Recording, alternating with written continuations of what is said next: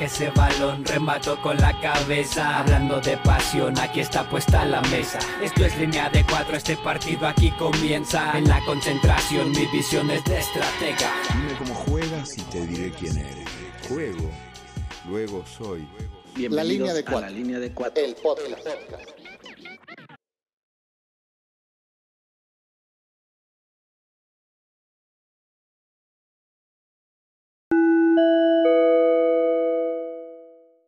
El episodio de hoy es traído a ustedes gracias a My Child Records, el negrito de la salsa. Vigna, Copenhague, astrofísico y doctor del ocio. Yo quiero jugar como Jafet, migrante radicado en Denver, Colorado, americanista de corazón y apasionado del fútbol. Niño con Messi me siento. BS, Denver, Colorado. Licenciado en Relaciones Internacionales con especialidad en memes y redes sociales. César, Ciudad de México, periodista. Mis pasiones, escribir, el fútbol y la lucha libre. De Iztapalapa para el mundo. Iván, desde el Caribe mexicano, chiva de profesión, ingeniero en sistemas por hobby.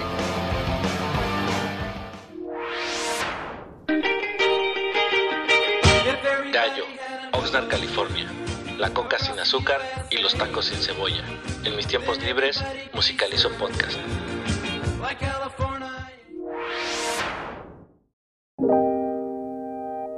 En el verso final del poema El fútbol de Enrique Quique Wolf, el autor se pregunta, ¿Cómo vas a saber, querido amigo, cómo vas a saber lo que es la vida si nunca jamás jugaste al fútbol?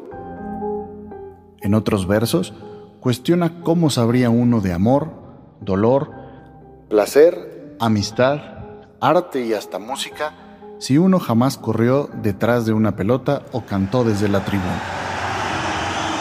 Pero donde hay amor y felicidad, también cabe el odio y el rencor. Entonces cabría preguntar, ¿tú qué vas a saber de racismo si nunca has escuchado a la grada contraria haciendo ruidos de simio mientras cobras un tiro de esquina? ¿Qué vas a saber tú de xenofobia si jamás escuchaste a tu hinchada llamarte indio y mandarte de vuelta a tu país? ¿Qué vas a entender tú de discriminación si en tus redes sociales no abundan los comentarios pidiéndote que dejes el fútbol y regreses a la cocina? ¿Por qué me retiré? Por el machismo. Sobre el deporte y la lucha contra el racismo, Nelson Mandela, líder sudafricano que luchó contra el apartheid, uno de los regímenes más racistas del mundo, creía que el deporte tiene el poder de inspirar y de unir a la gente como pocas cosas lo tienen. El deporte, según él, puede crear esperanza donde alguna vez hubo solo desesperanza. Es más poderoso que el gobierno para romper barreras raciales, decía. Recientemente, otro líder mundial, el expresidente Barack Obama, mientras recordaba su infancia, relató que al crecer en los Estados Unidos, los deportes eran el único lugar donde un niño negro y un niño blanco se podían encontrar en igualdad de condiciones. Dentro del campo, todos son iguales. Con motivo del Día Internacional de la Eliminación de la Discriminación Racial, a celebrarse el 21 de marzo, en este episodio repasaremos algunos de los casos más sonados sobre racismo en el mundo y en México y lo que se hace desde los organismos internacionales para combatirlo.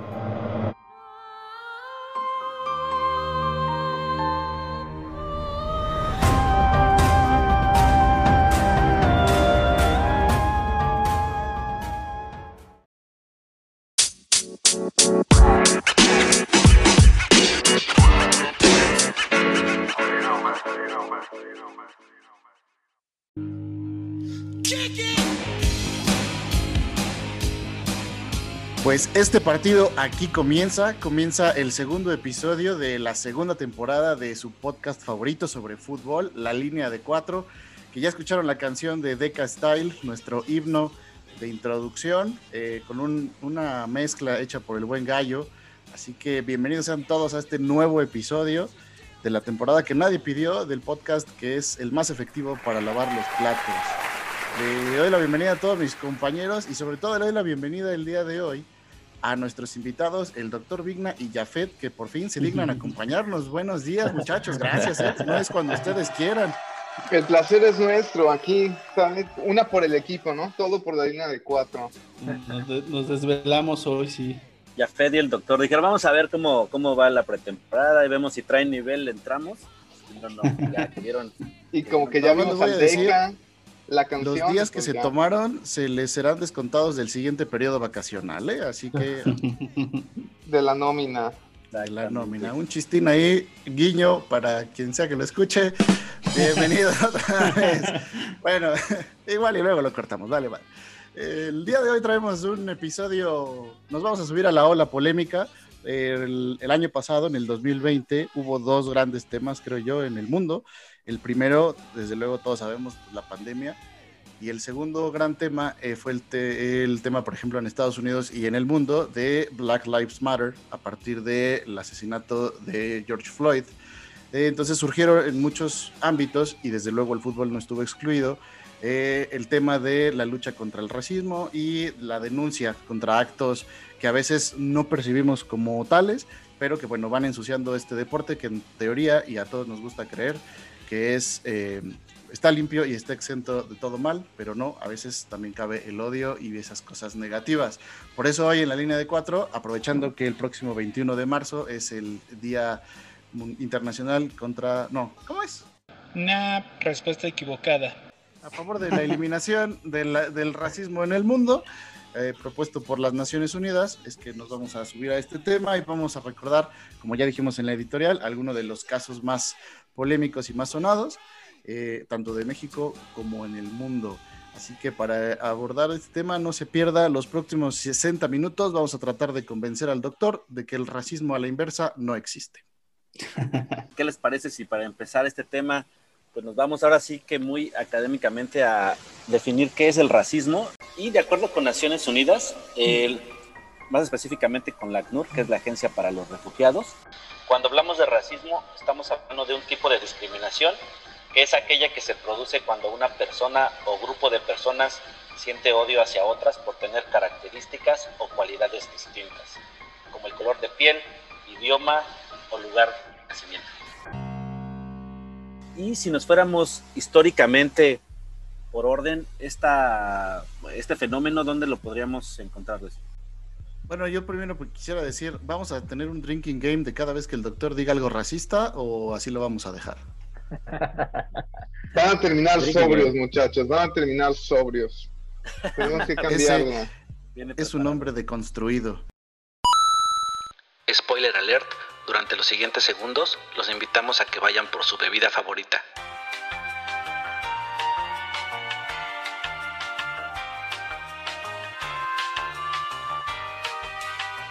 Ahora sí, continuamos. En fin, pues sí, efectivamente, eh, seguramente los casos de racismo en el fútbol eh, pues surgieron trágicamente con la misma, el mismo nacimiento del fútbol. Eh, yo el que encontré que decía, que dicen por lo menos en Brasil, que es el primero que está documentado por los medios de la época, es de 1914 y bueno, ah, en esa ocasión, eh, un jugador de nombre Carlos Alberto, que era un futbolista mulato del Fluminense, un equipo de Río de Janeiro, el eterno rival del Flamengo, mi Flamengo de toda la vida. Eh, bueno, este jugador eh, solía salir a la cancha cubierto de un polvo de arroz para disimular el color de su piel. Y en uno de estos partidos, obviamente en el calor del Amazonas, al sudar, se empezó a despintar y toda la tribuna rival, en un juego contra el América, un equipo llamado América allá en, Brasil, a toda la tribuna le empezaba a gritar po de arroz, po de arroz, que es polvo de arroz, polvo de arroz, eh, a manera de burla. Y eh, bueno, de hecho, eh, como ha sucedido en muchos otros equipos, esto que al principio fue un insulto acabó siendo como uno de los apelativos que del equipo fluminense. Eh, pero esto es interesante porque al principio de las ligas profesionales o de las ligas amateurs incluso en Brasil y en todo Sudamérica, un requisito era ser blanco. Por eso los jugadores se veían en ocasiones obligados a jugar, a, usar este tipo de, de polvos, ¿no? Pero parecería contradictorio que, en Brasil se den estos casos cuando actualmente, por ejemplo, es el 55% de la población está eh, conformada por mulatos y negros, o pretos, como dicen ellos. Eh, pero bueno, evidentemente el fútbol en Brasil surgió eh, de manera elitista, igual que en muchos de nuestros países. Llegó desde Europa, de mano de los estudiantes que habían ido a Inglaterra, y llegó, en este caso a Brasil, a los, a los clubes eh, de fin de semana de la gente rica de esa zona. Y por eso, por ejemplo, es muy curioso que muchos de los clubes en Brasil tienen alusiones en sus escudos a las regatas, que era el deporte de élite en ese momento, o al cricket. El caso del Corinthians, por ejemplo, todavía se ve hay símbolos marítimos en su escudo. Pero en el caso de Brasil, esto tiene su origen, pues justo al inicio de, su, nacimiento como país incluso. Eh, habría que decir que Brasil fue la última sociedad esclavista de América. Ellos abolieron la esclavitud hasta 1888 y lo que les comento de la llegada del fútbol es 1894, cuando se supone que Charles Miller eh, lleva el primer balón y el primer libro de reglas para esa zona de Sudamérica. Y entonces en seis años realmente era muy difícil imaginar que eh, las élites blancas y ricas eh, e, y, recientemente habían dejado de ser imperio. Entonces imagínense el nivel de mamonería que, manejaban en el Río de Janeiro de, esas, de esos años como para incluir jugadores de color o pobres o trabajadores en sus ligas profesionales. Me estás diciendo que eso del polvo de arroz Maradona lo malinterpretó y de ahí su gusto por... Qué blasfemo eres, vete a lavar la boca, gallo. Con todo respeto, y me acordé también de la escena de esta de la película clásica del cine mexicano, el... Angelitos Negros. Clasicazo. Claro, claro, pero perdón, perdón, este, continúe, por favor, BC. No, no, exacto, porque justo todos esos años de los que estamos hablando eran pues, los años de construcción de las ligas profesionales de toda América Latina y del mundo en general. Y en el caso brasileño también hubo episodios muy vergonzosos, por ejemplo, que venían desde las altas esferas del gobierno en, ese, en esos momentos. En el, uno de los preparativos, Juegos Preparativos para el Sudamericano de 1922, el presidente Epitacio Pessoa sugirió que los jugadores negros no fueran convocados para proyectar una mejor imagen de la sociedad brasileña. Esto porque él estaba avergonzado de que un año antes la prensa argentina había calificado a sus muchachos de macaquitos y entonces por eso instruyó a que solo se mandaran blancos eh, en vez de pues lo que procedía, que era hacer la reclamación diplomática directamente contra Argentina por el trato que estaba recibiendo sus ciudadanos, pero bueno, este era un tiempo en que no había que defender a estos pobres muchachos. Y todo esto es interesante porque Brasil, a pesar de tener estos inicios tan racistas, después llegó a un concepto que parece inventado, pero en realidad está desarrollado por sociólogos y antropólogos, el caso de eh, Gilberto Freire y de Mario Filo, que es un periodista como dato, el Estadio Maracaná en realidad se llama Realista Mario Filo, en honor a este señor, que ellos desarrollan el concepto de la democracia racial y básicamente esta es la idea de que en Brasil el fútbol logró lo que la sociedad no había podido en muchas décadas, que era lograr la, terminar con las desigualdades raciales y sus mayores argumentos al respecto, nada más, eran el hecho de que habían quedado, campeones en Suecia 58 y en México 70 a partir de la inclusión de jugadores negros y específicamente pues de Pelé, ¿no? Que ya podemos entrar en debates con Iván de si era mejor que Maradona o, eh, pero bueno, eh, está entre el top 3 evidentemente del mundo, un jugador negro que en su momento fue utilizado en Brasil como el mayor ejemplo de movilidad social, de que claro, un, hombre joven, fuerte, negro, brasileño, pues puede llegar a ser la imagen del deporte a nivel mundial y pues, ahí pueden ver la película en Netflix donde nos cuentan que vendía de todo con la imagen de, del buen Pelé. Y justo en este tema creo que los que llevaron la contra o que fueron desde aquellos años ya más progresistas fue la selección, bueno, los uruguayos, ¿no? Que fueron los primeros que permitieron a jugadores negros participar de, pues, de la liga y también de su selección. Hay por ahí también en YouTube un documental, unos reportajes al respecto que nos habla del otro lado, ¿no? Y cómo pues, las sociedades han ido, han ido cambiando y estos fenómenos que vemos, decíamos, en la vida cotidiana, pues el fútbol también los, los ha absorbido. De hecho, hay una anécdota, perdón, hay una anécdota de, los jugadores este, uruguayos afrodescendientes que en 1916 en la Copa América en Argentina golearon a Chile 4-0 y la selección, bueno, toda la, selección chilena este, trató de anular el partido por alineación indebida por, por haber alineado a dos afrodescendientes. Y pues bueno, eso es como que también una de las primeras este, casos documentados por racismo de, que se tiene, yo creo que a nivel mundial.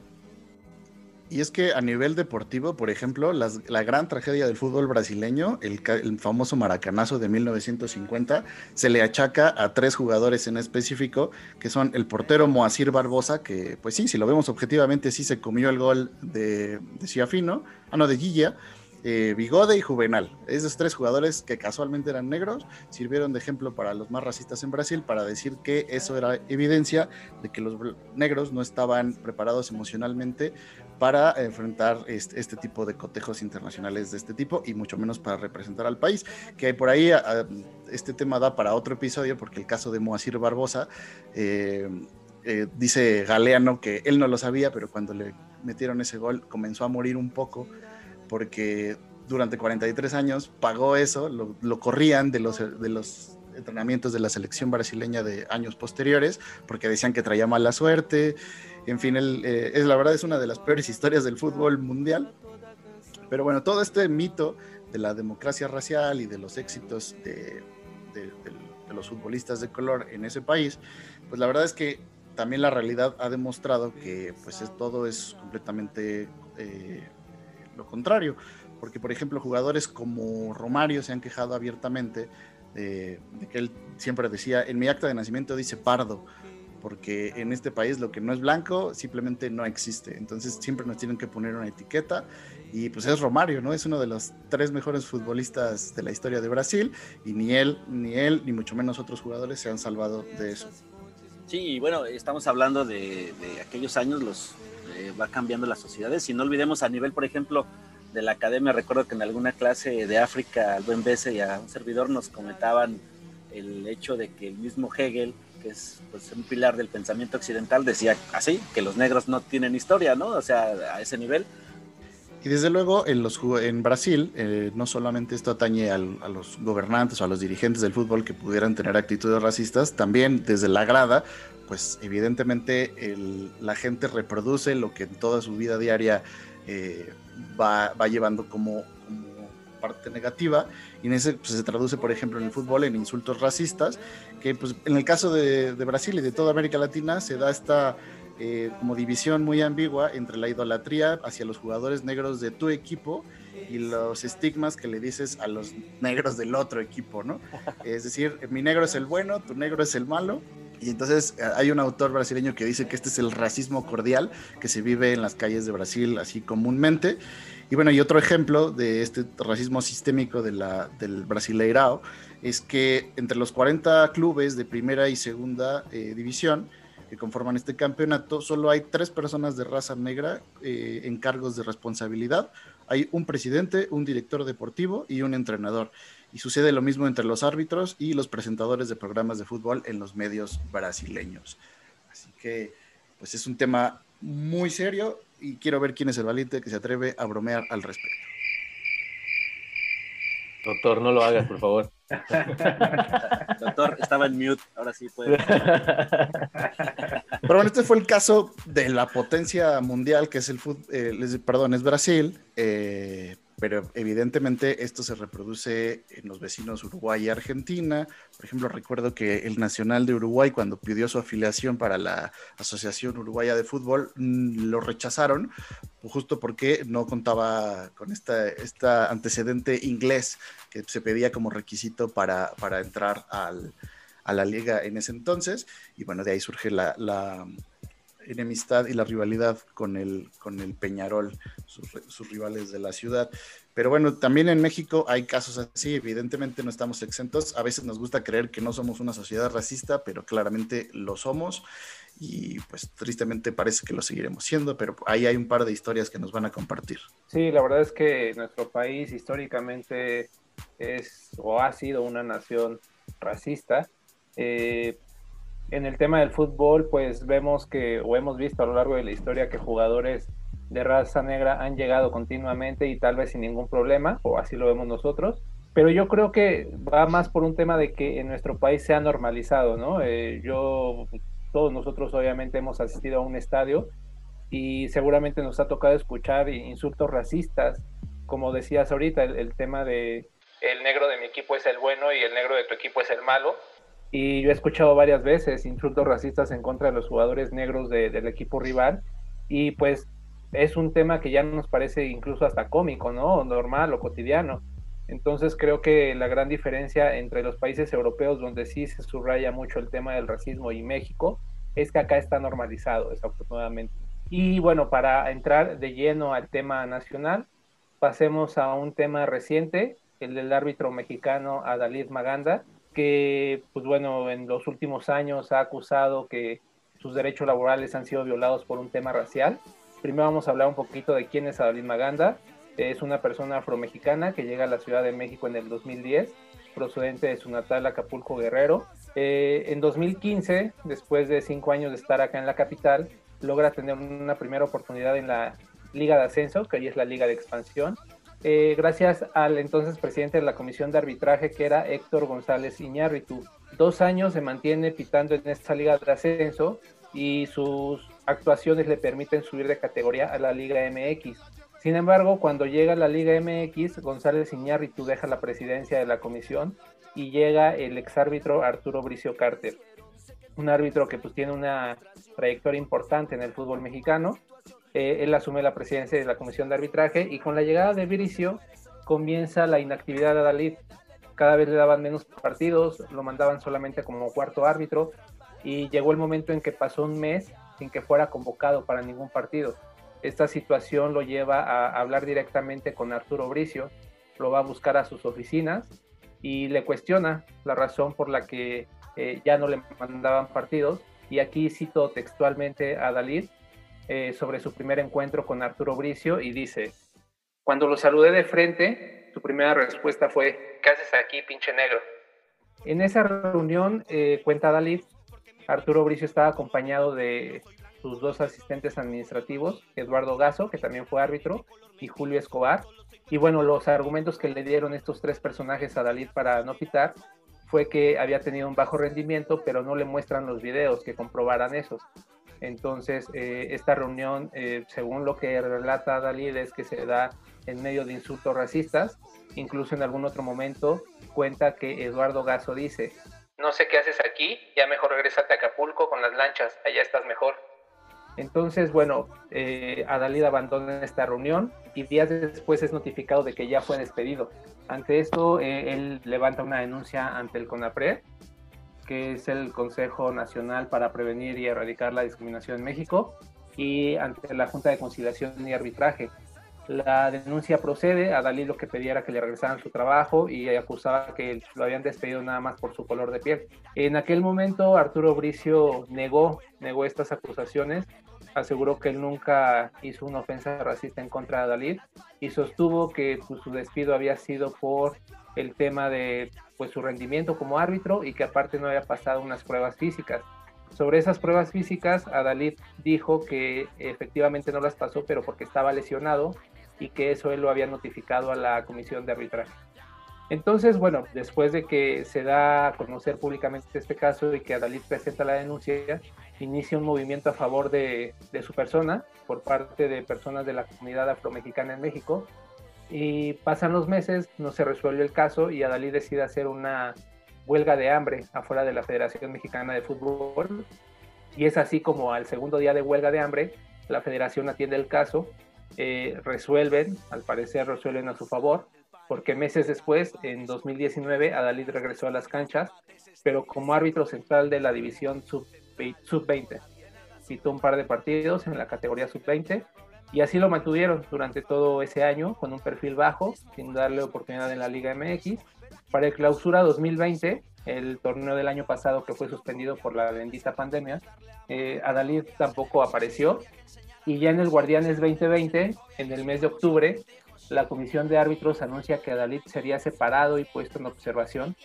porque resulta que el árbitro fue a pitar un juego amateur, eh, sin los protocolos sanitarios, obviamente, y se trataba de una final, de una final de un torneo amateur. Se dio a conocer que Adalid cobró 6 mil pesos por ese partido, y bueno, por eso lo mandaron otra vez a la congeladora, ¿no? Eso fue lo último que habíamos conocido del caso de Adalid, eso fue en octubre de 2020 eh, nos podemos imaginar que quizá él fue a pitar ese partido pues, porque no le daban otra vez partidos en la Liga MX y pues él de alguna forma tenía que, comer, ¿no? Entonces quizá por eso fue, no, no hay argumentos que lo defiendan, pero bueno, el caso es que lo mandaron a la congeladora por pitar un partido Mateo. Y en enero de este año, en enero de 2021, ya en el torneo Guardianes 2021, Adalid regresa a las canchas como árbitro central del partido Querétaro contra Toluca de la jornada 1, que se jugó el 10 de enero.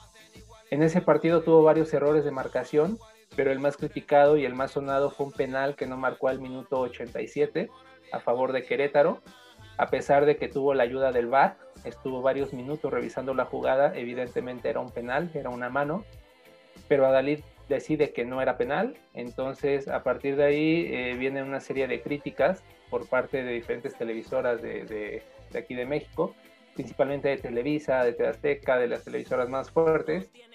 Y días después, para la jornada 4, la Comisión de Arbitrajes anuncia que ha sido destituido de forma definitiva. La verdad, eh, digo, yo soy aún muy joven, amigos, pero, pero no sé, yo no, yo no recuerdo un caso. Digo, hay obviamente voces a favor y en contra. Hay quien piensa que, que Adalid, pues tal vez eh, llevó más allá el problema pero yo la verdad no recuerdo un caso de un árbitro al que hayan despedido por una mala actuación o el que se le haya atacado de esa forma por una mala actuación. Y vaya que hay bastantes casos en nuestro fútbol mexicano, ¿no? De árbitros deficientes que, bueno, pues han pasado años y años pitando a pesar de su bajo nivel.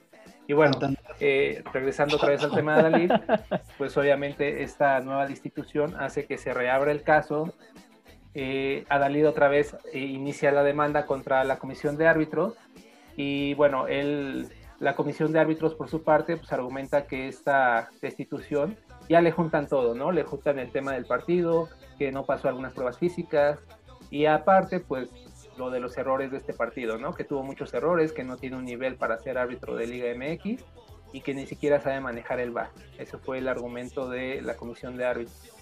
Eh, la respuesta de esto de Dalí es que pues él nunca recibió una capacitación para manejar el bar como el resto de sus compañeros.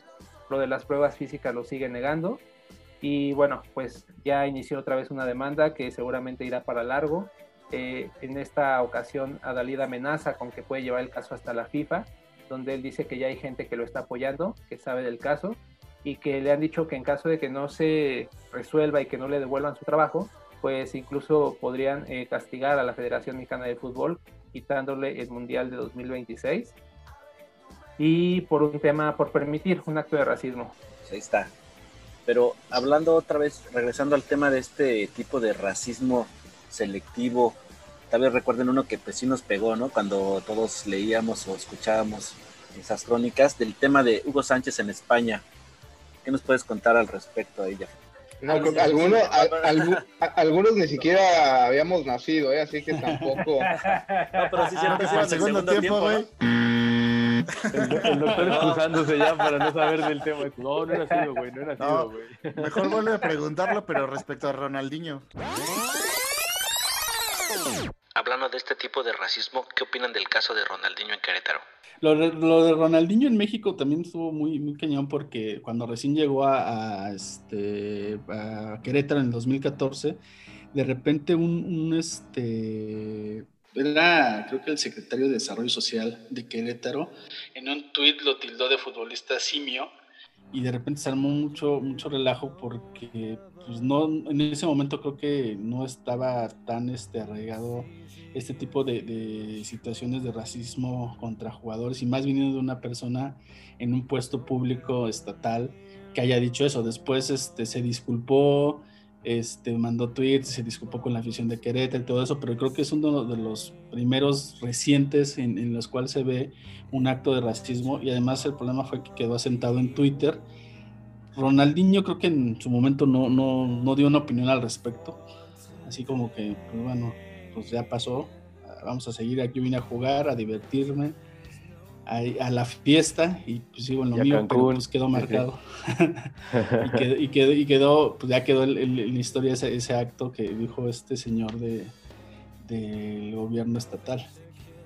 Habría que preguntarle a Paco Pérez, el único gallo blanco de Querétaro que conozco, su opinión al respecto. Pero bueno, saludos, Paco. Nuestro corresponsal en Querétaro. Oigan, yo tengo una pregunta, porque yo no me acuerdo en realidad si, por ejemplo, a Villic o a Kalusha en algún momento tuvieron algún tipo de. Seguramente sí. Yo creo que los medios en ese en ese entonces no era la visibilidad que tienen actualmente. De no, seguramente Paco Stanley les hacía bromas mega pesadísimas al respecto. Todos nos reíamos, ¿no? En aquellos años. Seguro.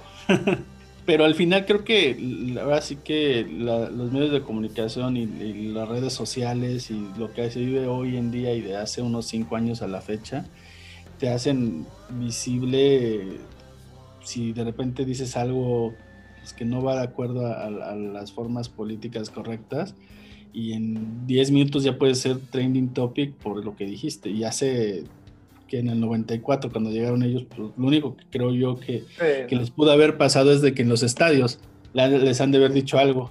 ¿Qué es lo que pasó con Cardona en Corea? Ese sí no me lo sé. Ah, lo que pasa es que la selección este, colombiana, es, colombiana, ¿no?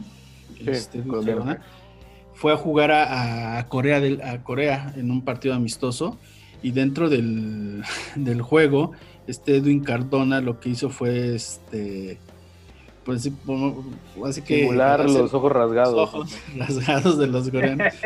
Entonces, pues al final, güey, o sea, lo suspendieron. De hecho, estuvo suspendido cinco partidos con la selección pero pues eso también, digo, dices, güey, o sea, ¿en qué cabeza cabe en estos tiempos? Porque fue en el 2017 esto. Y en Corea, o sea. Sí, güey. Como parece que ya se nos acabó el tema en América, vamos a ir al medio tiempo y regresamos con más historias acerca del racismo en las principales ligas europeas. Así que no se despeguen, los dejamos con el medio tiempo.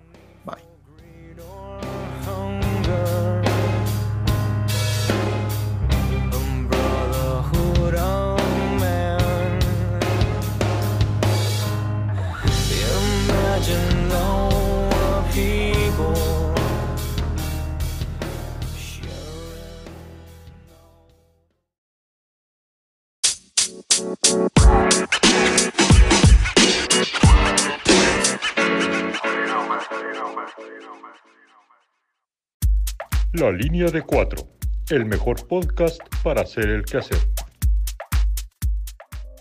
El siguiente audio es un reportaje publicado por la revista Código Magenta, publicado en 2018. Se titula Alemania pierde ante el racismo. Se trata del caso de Mesut Özil, quien renunció a la selección alemana presuntamente por un caso de racismo debido a su origen turco. El fútbol alemán sufrió el domingo una derrota quizá más dolorosa que la del Mundial. Pierde Alemania ante el racismo. El centrocampista Mesut Özil anunció que deja la selección alemana porque es víctima de racismo.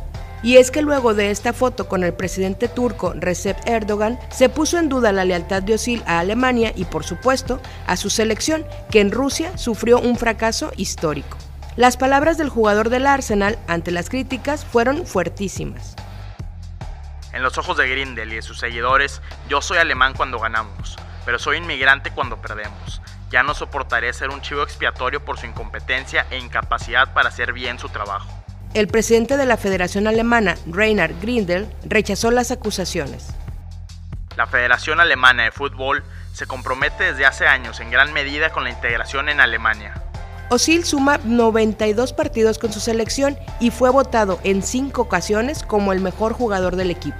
Además, era la imagen de la integración en Alemania de los ciudadanos de origen extranjero. Por eso, su renuncia a la selección preocupa incluso a la ministra alemana de Justicia, Katharina Barley. Es una señal alarmante que un gran futbolista como Sil no se sienta querido en su país ni representado por la Federación Alemana de Fútbol por racismo. En Alemania vive la comunidad de inmigrantes turcos más numerosa del mundo, con cerca de 3 millones de personas. y las relaciones en este momento con Turquía son muy tensas desde el intento de golpe de Estado fallido de 2016. Mientras Berlín acusa a Erdogan de autoritarismo, Erdogan compara la Alemania actual con la del nazismo. Pero Osil es un jugador de fútbol y asegura que su reunión con el presidente turco nada tuvo que ver con sus posturas políticas. Tengo un corazón alemán y uno turco. Me inculcaron en mi casa ser siempre respetuoso y jamás olvidar quién soy o de dónde vengo. No reunirme con el presidente habría sido una falta de respeto a las raíces de mis antepasados. La violencia racista en el fútbol europeo es un tema delicado. La Asociación de Futbolistas Italianos presentó este año los resultados del estudio Futbolistas bajo el fuego, una radiografía de las acciones intimidatorias y amenazas que sufren los jugadores en todas las categorías italianas. El 36% de las causas de esa violencia fue el racismo. En 2013, la FIFA creó el Task Force, un equipo de trabajo contra el racismo, pero el 26 de septiembre del 2016, el organismo rector del fútbol mundial decidió disolver ese equipo. Sin embargo, el caso de Osil deja claro que no podían estar más alejados de la realidad. No criticaron mi rendimiento ni el del equipo, sino mi ascendencia turca. Eso traspasa una línea personal que nunca debe cruzarse. La línea de cuatro, el mejor podcast para hacer el quehacer. Este producto puede causar adicción. No lo escuche por las noches o con luz tenue porque se enamora. Aplican restricciones.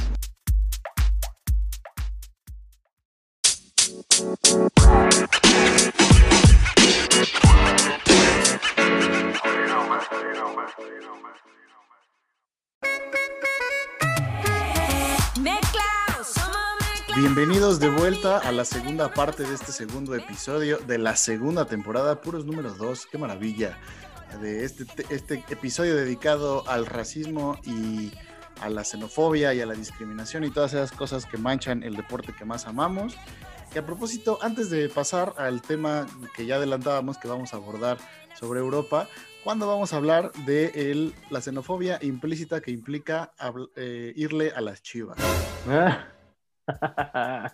No, miren, que no se malinterprete esto como americanista, lo voy a tratar de decir lo más neutral posible, pero yo siempre he creído que en el antiamericanismo y en el chivismo se junta lo peor de los sentimientos nacionalistas y xenófobos y discriminatorios, clasistas, homófobos y xenófobos de México. Porque, por ejemplo, siempre que quieres denostar a un americanista, ¿de qué lo tachas? ¿De puto? ¿De ratero? Somos de barrio, entonces no sale el código postal, la neta, piojo. Y es como, y es algo, y es como de, ah, gente, gente morena con playera amarilla, es como, ah, o sea, le, va América nos, va, América nos va a saltar. Sí, sí. Ah, no digo que todos los vas a venir a hablar del perro rabioso, no vas a estar hablando. El perro rabioso, No digo que todos los de Chivas sean así, pero la verdad es que en ese equipo se escudan lo peorcito y nada más hay que ver, o sea, justo ahorita que hablábamos de insultos racistas, siempre es como de, no, es que nosotros somos puros mexicanos y ustedes están llenos de sudamericanos y centroamericanos y, o sea, como de nosotros los mexicanos somos los chidos, somos los mejores, y pues, ¿no? yo, pondría este ejemplo, nada más para cerrar el comentario. Si en la liga de béisbol... Se los pongo en la mesa, nada más ahí. Exacto. Si en la liga de béisbol de Estados Unidos, en vamos a otro deporte, hubiera un equipo que hiciera publicidad a partir de decir que juega solo con estadounidenses, y que hicieran propaganda al respecto, los tacharíamos de racistas, de lo peor de Estados Unidos, republicanos, trompistas, ¿no? Nada más quiero decir eso ahí como tema. O sea, ya estás comparando a la nación chiva con, con los trompistas nada más una este, pequeña nota al pie. al margen, sí, Siete minutos, súper trabajada. Con buenos puntos, buenos puntos. A ver, Iván, ¿qué tiene que decir al respecto? No, me parece al contrario que es algo que tenemos que rescatar, esa mexicanidad. Eh, y eso es lo que yo le aplaudo a Guadalajara todavía, que no se ha dejado y en esa globalización del juego no ha terminado por, por caer, así como el Athletic de Bilbao, así como algún otro equipo eh, en, Europa que, que, se mantenga solo con ese tipo de jugadores. Después lo de, lo de los insultos o lo que venga, eh, no sé, yo creo que, que lo hacemos todos, ¿no? Al final del día. Eh, que esté bien, claro que no. O sea, tachar a una persona por el color de piel y porque le vaya a la América como que me vaya a saltar, aunque luego en los videos de los asaltos salen con las playeras de la América. Triste coincidencia. Ahí pertenezco ahí a la barra de los Santa Hooligans. Yo traigo la del Vancouver Whitecaps en este momento y no por eso. Y, el ratero, o sea, pues o sea, se puede hacer lacra, ratero igual con playeras chidas, ¿no? Sin playera, ¿no? Pero yo, con playeras chidas, lo ha dicho bien el doctor.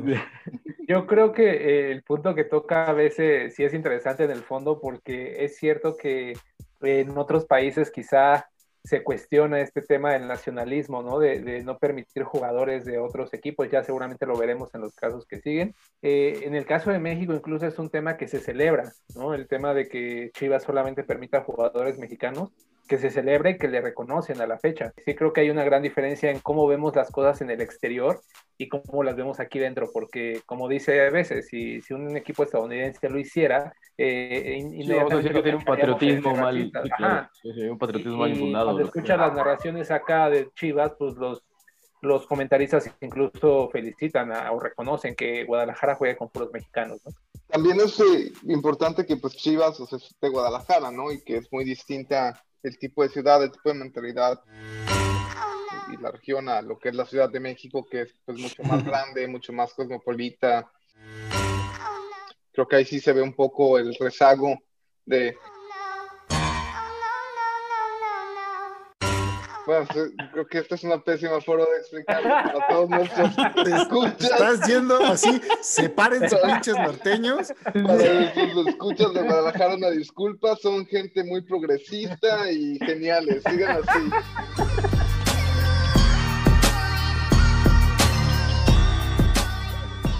Vámonos a Europa, eh, quizá el continente donde el racismo y la discriminación tuvieron las consecuencias más funestas para dentro de su territorio, su población y pues para el resto del mundo, pregúntenle a África.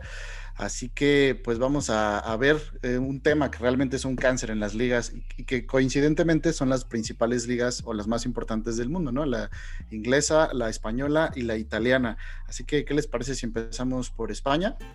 Pues sí, de hecho, eh, a mí me pareció interesante el tema. No sé qué opinan ustedes, a mí me parece una de las ligas donde más racismo se, vive, no, no de ahora, sino de, tiempo atrás. Eh, de hecho, recordaba ahorita haciendo la investigación para este programa eh, lo que acaba de pasar recientemente en la Champions, ¿no? Con en el partido entre el PSG y el, el Estambul, cuando los dos equipos se deciden unir y se retiran del campo por eh, supuestos actos, eh, bueno, comentarios racistas del cuarto árbitro al asistente del equipo turco, este, Pierre Huevo, que curiosamente también jugó como, como futbolista profesional en la Liga de España donde también acusó actos de racismo en el Mallorca, en el Osasuna y con el Leganés.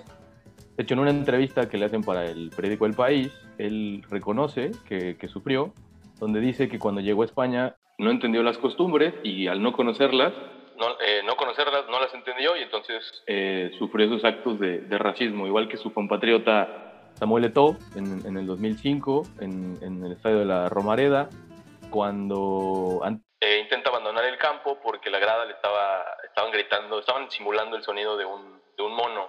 existen, no sé, varios casos. lo curioso de acá es que desde antes, antes de, de los, de los inicios de los 2000, los árbitros ni siquiera lo reportaban en el acta. O sea, eh, como no era todo el estadio, entonces no era algo que se reportara en el acta, se reportaba solamente, de hecho solamente hay un caso donde detienen eh, al medio tiempo un, juego entre el, entre el Rayo Vallecano y el Albacete, donde el árbitro eh, sí para el encuentro por gritos contra Román Sosul, Susulya, que lo estaban acusando de nazi, básicamente.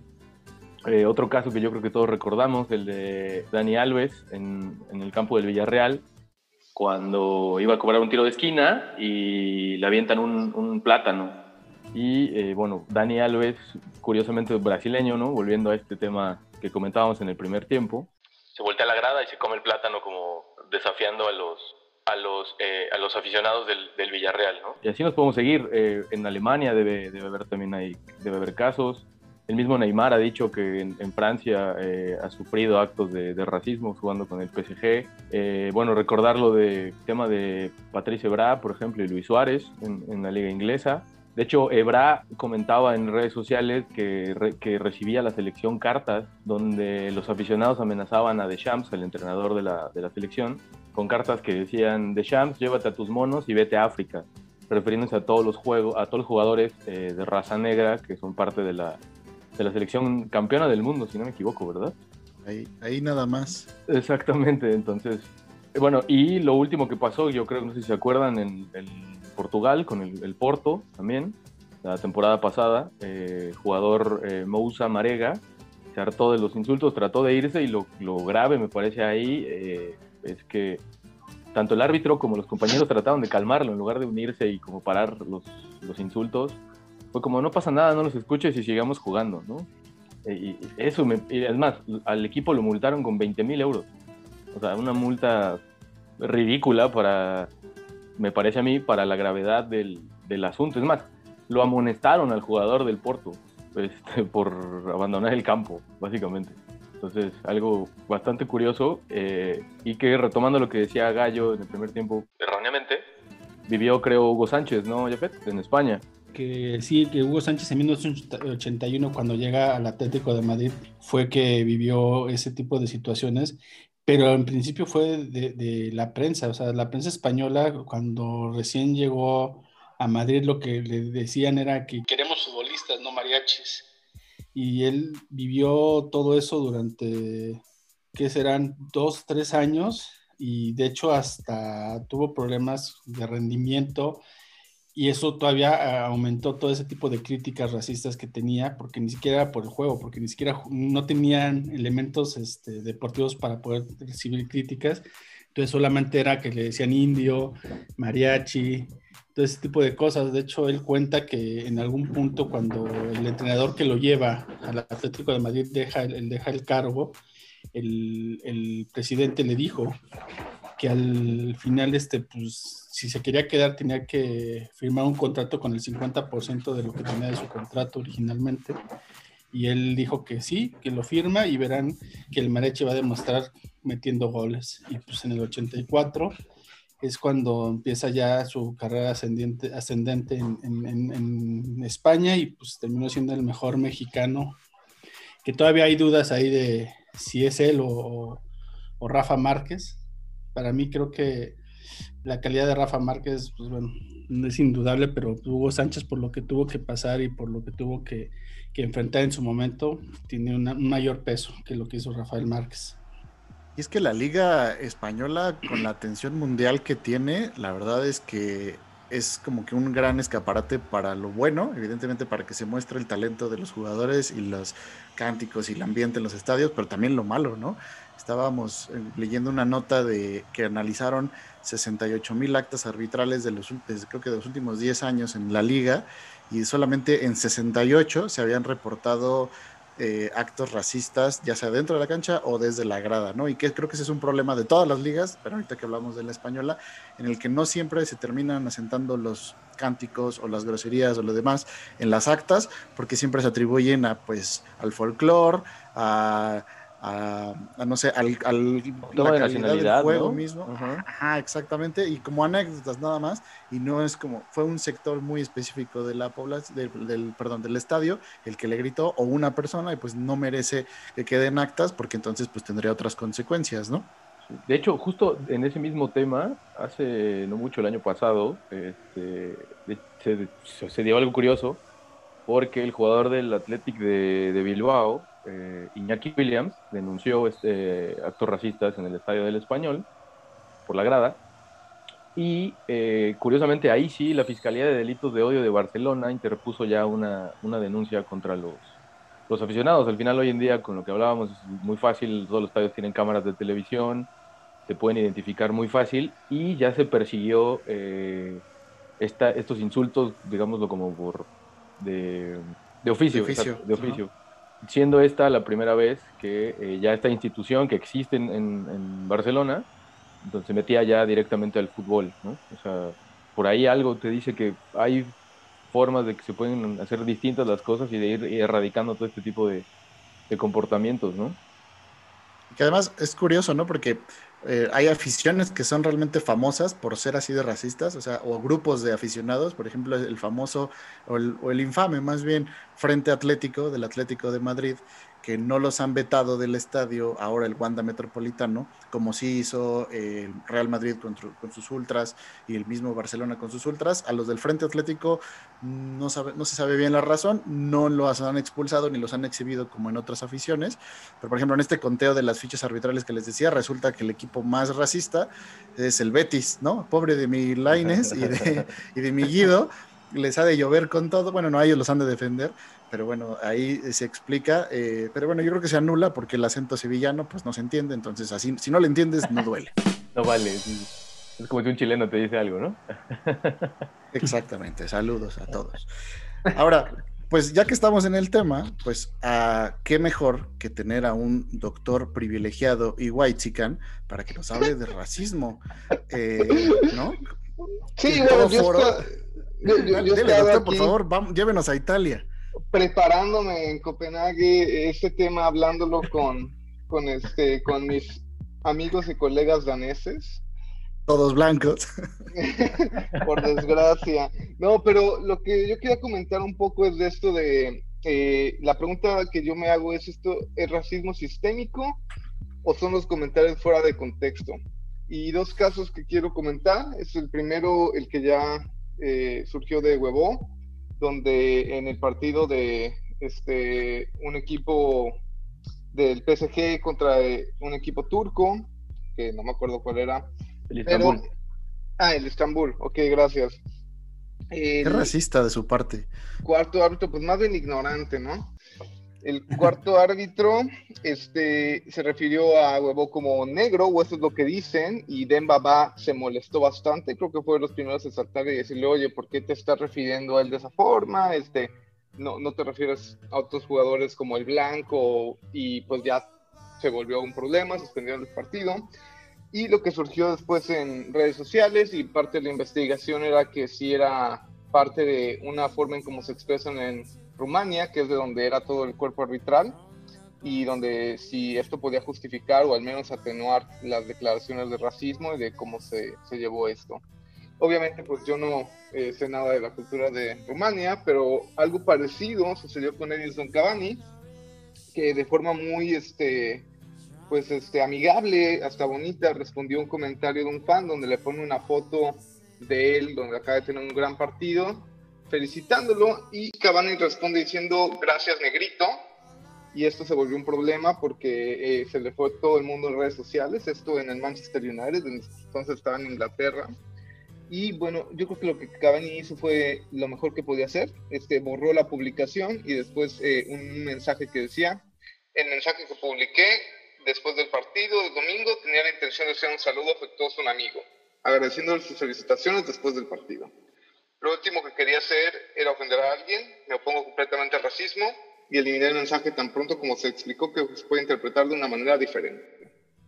Aparte de esto, este, se le suspendió tres juegos y a mí me parece, eh, tengo como sentimientos encontrados con esta situación, les quiero pedir eh, su opinión a ver qué piensan, porque eh, creo que negrito es un término que sí puede ser usado de forma afectuosa en Latinoamérica, este, que mucha gente lo usa, y, este, y también que eh, era claro eh, que, que, en esa situación era afectuoso eh, y llega a, a, ser un problema porque le dicen, bueno, tal vez eso allá, pero aquí no.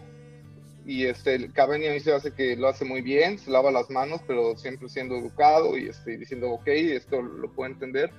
Pero me parece que es de esas situaciones donde la gente, o sea, que unos ejecutivos, todos blancos, todos hombres, este, se juntaron para decir que Cavani era racista leyendo sus tweets, ¿no? Entonces es un poco extraño. Pero tal vez esta sea una forma de eliminar el racismo sistémico.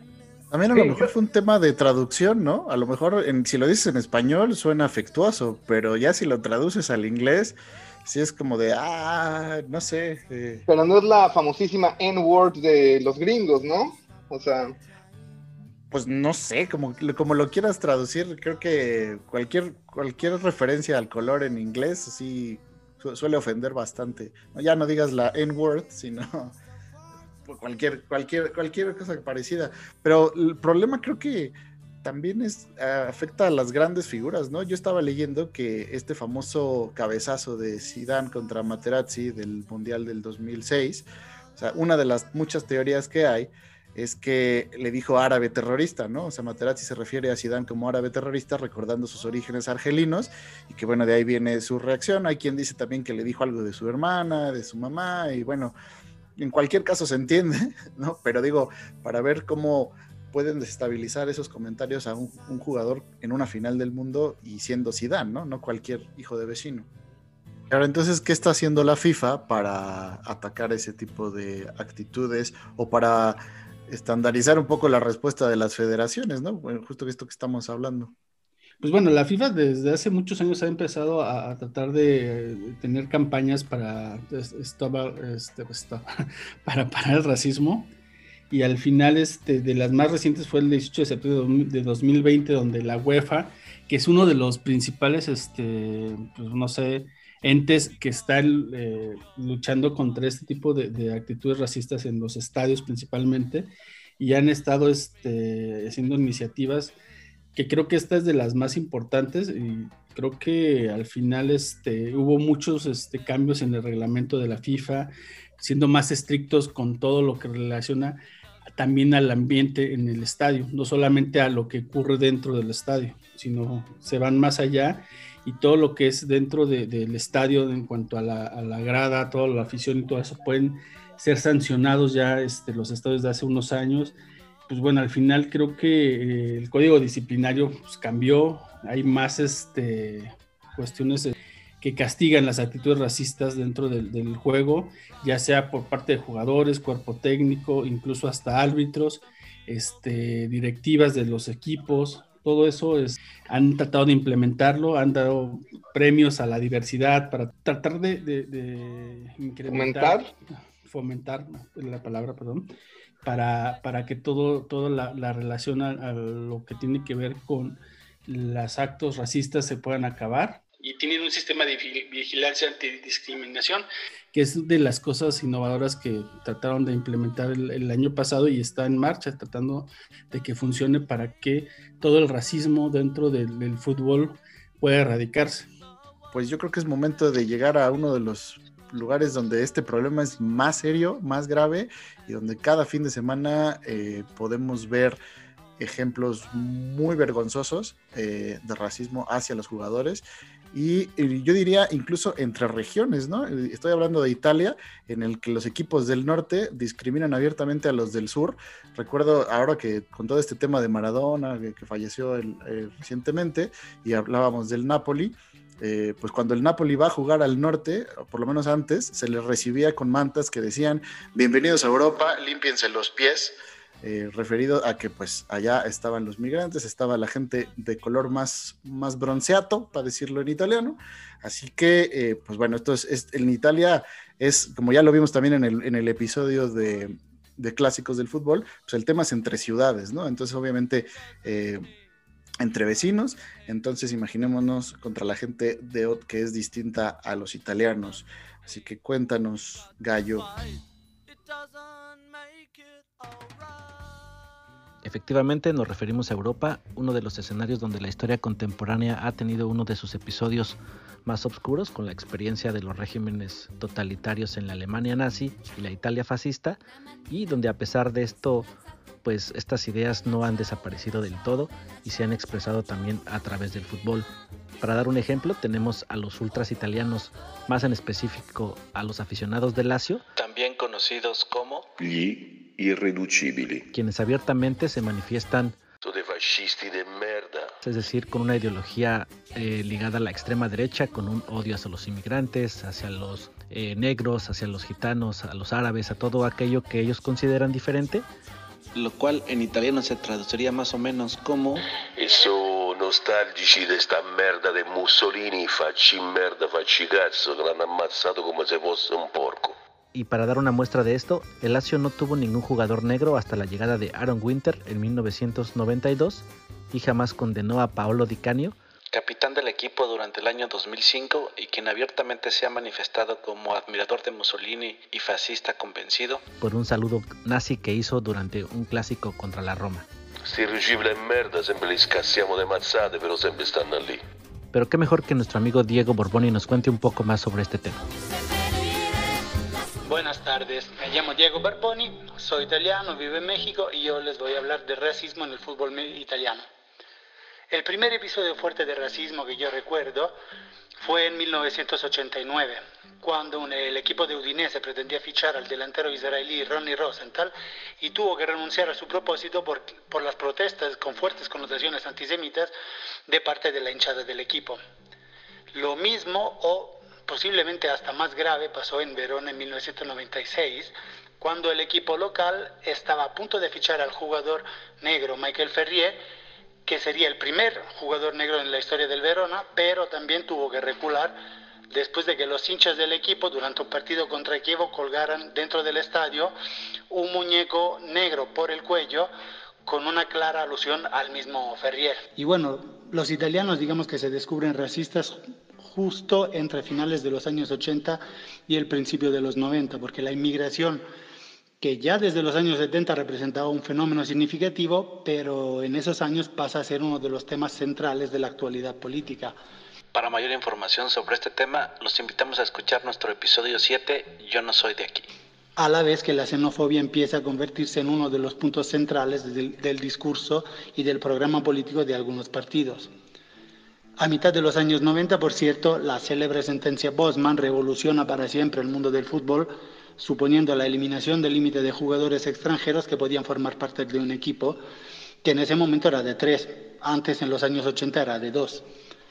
Ahora, no tengo elementos para argumentar en qué medida este evento contribuyó a aumentar el racismo en el fútbol italiano, pero seguramente abrió las puertas en digo, en el campo del fútbol, a un flujo cada vez mayor de jugadores extranjeros. Otro factor que es difícil pasar por alto, sin duda, es la relación que muchas barras organizadas, por ejemplo las de Verona y Lazio, pero muchísimas más, tienen con movimientos políticos de extrema derecha, para los cuales el racismo es uno de los elementos principales de su ideología. Y bueno, en lo que va de siglo, creo que los ingentes flujos migratorios que han llevado a Italia millones de personas extranjeras han tenido dos efectos opuestos y contrastantes que, digamos, han luchado entre sí. Por un lado, una especie de normalización de la presencia de extranjeros en el país y en parte una, digamos, aceptación de la realidad por parte de muchas personas que se resistían a, verla o a aceptarla. Por ejemplo, hablando en el mundo, del mundo del fútbol, pues hemos tenido el debut con la selección italiana de los dos primeros jugadores pertenecientes a las llamadas segundas generaciones, es decir, Stefan El Sharawi y Mario Balotelli. Aunque en realidad este último Balotelli ha sido muchas veces víctima de insultos racistas en muchos estadios de Italia. Y la otra cara de la medalla, en cambio, es que los partidos políticos portadores de un discurso xenófobo se han ido haciendo cada vez más fuertes en estos últimos 20 años, hasta llegar al gobierno, y esto evidentemente también tiene sus consecuencias en el mundo del fútbol, en el que siguen siendo demasiado frecuentes episodios de racismo hacia jugadores extranjeros, sobre todo los que tienen la piel negra. Hace poco más de dos años causaron fuerte impacto los repetidos insultos racistas de los hinchas del Inter en un partido Inter-Napoli hacia Kalidou Koulibaly, el defensa del negro, bueno, el defensa senegalés del Napoli, quien protestó con el árbitro y al final pues acabó siendo expulsado él mismo. Y por otra parte, es de hace pocos días la noticia de los insultos racistas recibidos en redes sociales por Simi, que es un delantero nigeriano del Crotone, el cual decidió exhibir en el mismo medio a sus agresores. Y bueno, en todos los episodios mencionados, un aspecto que llama la atención es la reacción muy tibia por parte de las instituciones futbolísticas italianas, así como por parte de, las, de los clubes, digamos, que casi nunca han sabido enfrentar, suponiendo que sí se lo hayan propuesto, los autores de las agresiones, de las amenazas, los insultos y las intimidaciones. Evidentemente falta mucho todavía para vencer al racismo, pero que les parezca o no a algunos, la sociedad va evolucionando y todo parece indicar, y esperemos que sea así, que algún día todo esto será nada más que un feo recuerdo. Pues muchas gracias a Diego, quien es profesor de Historia y Crítica de Cine en la UNAM, y a Gianfranco Marano, ex profesor de italiano en el Instituto Italiano de Cultura. Y así es como hemos llegado al final de este episodio y para terminar Los dejamos con esta frase del buen Eric Cantona, quien se hiciera famoso hace más de 25 años, entre otras cosas, además de su gran talento para el fútbol, por haber pateado a un hooligan xenófobo. Y esto fue lo que dijo Eric en aquella ocasión. Patear a un fascista fue lo mejor que hice en toda mi carrera. Al fascismo no se le discute, se le patea en la boca. Multirracial, multicultural, multirracial, multicultural. Y así llegamos hasta el final de este episodio. Muchas gracias por escucharnos. Recuerda seguirnos en WordPress, Facebook, Twitter e Instagram como La Línea de Cuatro y suscríbete a nuestro canal de YouTube. Hasta la próxima. Desde Filipinas a